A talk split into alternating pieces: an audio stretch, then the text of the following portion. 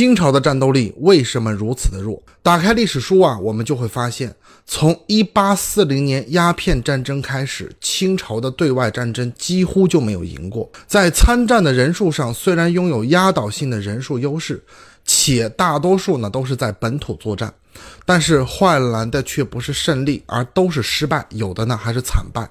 比如清法战争中的宣光堡防御战。清朝军队以一万两千人的军力呢，进攻只有六百三十人镇守的宣光堡垒，杀敌五十人，伤敌二百二十四人，自己呢却战死了一千人，伤两千人，最终呢以失败告终。甲午战争中的九连城之战，清朝军队一万五千人对战日军两万人，日军呢只有四人阵亡，一百四十人受伤，而清军则付出了两千人的代价。旅顺口之战。日军一万五千人，二十九死；而清军呢，一万三千人参战，四千五百人战死。这些数字呢，只是一部分，还有其他的战争的伤亡数据呢，我就不一一列出来了。究竟为什么清朝军力这么弱？第一，装备落后是不争的事实。从一八四零年鸦片战争开始，清朝。军队啊，基本上用的都是落后的鸟枪，甚至呢是冷兵器，与当时经历过工业革命后的欧洲国家短兵相接，自然是惨败收场。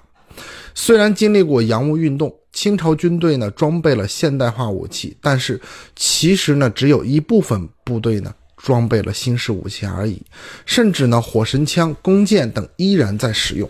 这就导致了清朝陆军的装备过于复杂，在后勤补给上呢就出现了非常严重的问题，军队的战斗力自然呢会大打折扣。如果你能够从清朝末年呢去参观清军的一个营地，你就会发现这个营地的武器从十七世纪到十九世纪全都有，简直就是一个各个时代的武器博物馆。第二呢。兵员素质是相当的差劲，清朝末年的军饷呢也十分的低。当时清朝军队中抽鸦片、赌博、不守军纪等等比比皆是，这样的兵员素质、战斗力呢自然就低下了。德国元帅毛奇呢在打赢普法战争之后呢就讲过，普鲁士的胜利早在小学教师的课堂上就决定了。这句话的意思我就不用过多的解释，懂的人呢自然懂。第三。战术思想落后且不统一。清朝中叶后期啊，清政府的正规军八旗军和陆营军已经毫无战斗力可言了。于是清朝开始用民间与地方的乡勇团练充当政府军。这放在现在呢看，就是国防部啊看国家的军队呢不能打仗了，于是放权力给各个地方呢来组建军队。这种呢，你平定内战。内乱当然是可以，但是真的发生了对外战争，军队离开自己的驻地就缺乏统一的指挥权，各个山头林立的现象呢就出现了。各个军队的长官为了保存自己的实力，不会相互支援。即使这样的军队装备新式武器，但是因为士兵和军官的素质低下，自然不会是欧洲列强的对手。这就是杂牌军和正规军的区别。拿破仑远征埃及的时候曾经说过，一个埃及士兵可以打过两个法国士兵。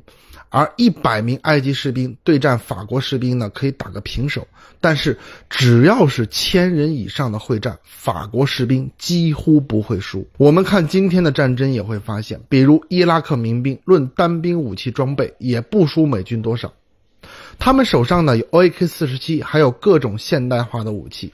但是美军除了装备好以外，拥有纪律性和组织严密性，还讲究战术、集体作战的差距。从这里就会暴露出来。综合以上几点，其实当时的清朝政府也不傻，他们也知道问题出在哪里。于是，在甲午战争惨败之后，创建了新军，完全使用西方的军事制度、训练以及装备。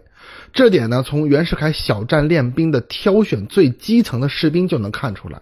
在对士兵的身体素质等方面呢，有了要求。首先，第一条就是你绝对不能吸食鸦片，而且士兵的待遇呢也有所提升。可惜这些举措实施的时候，清朝已经离灭亡呢不远了。从古至今来讲，军队要打赢战争，不光是武器装备要先进。其实更多的体现的是在纪律性、训练、战术、思想等方面的差距。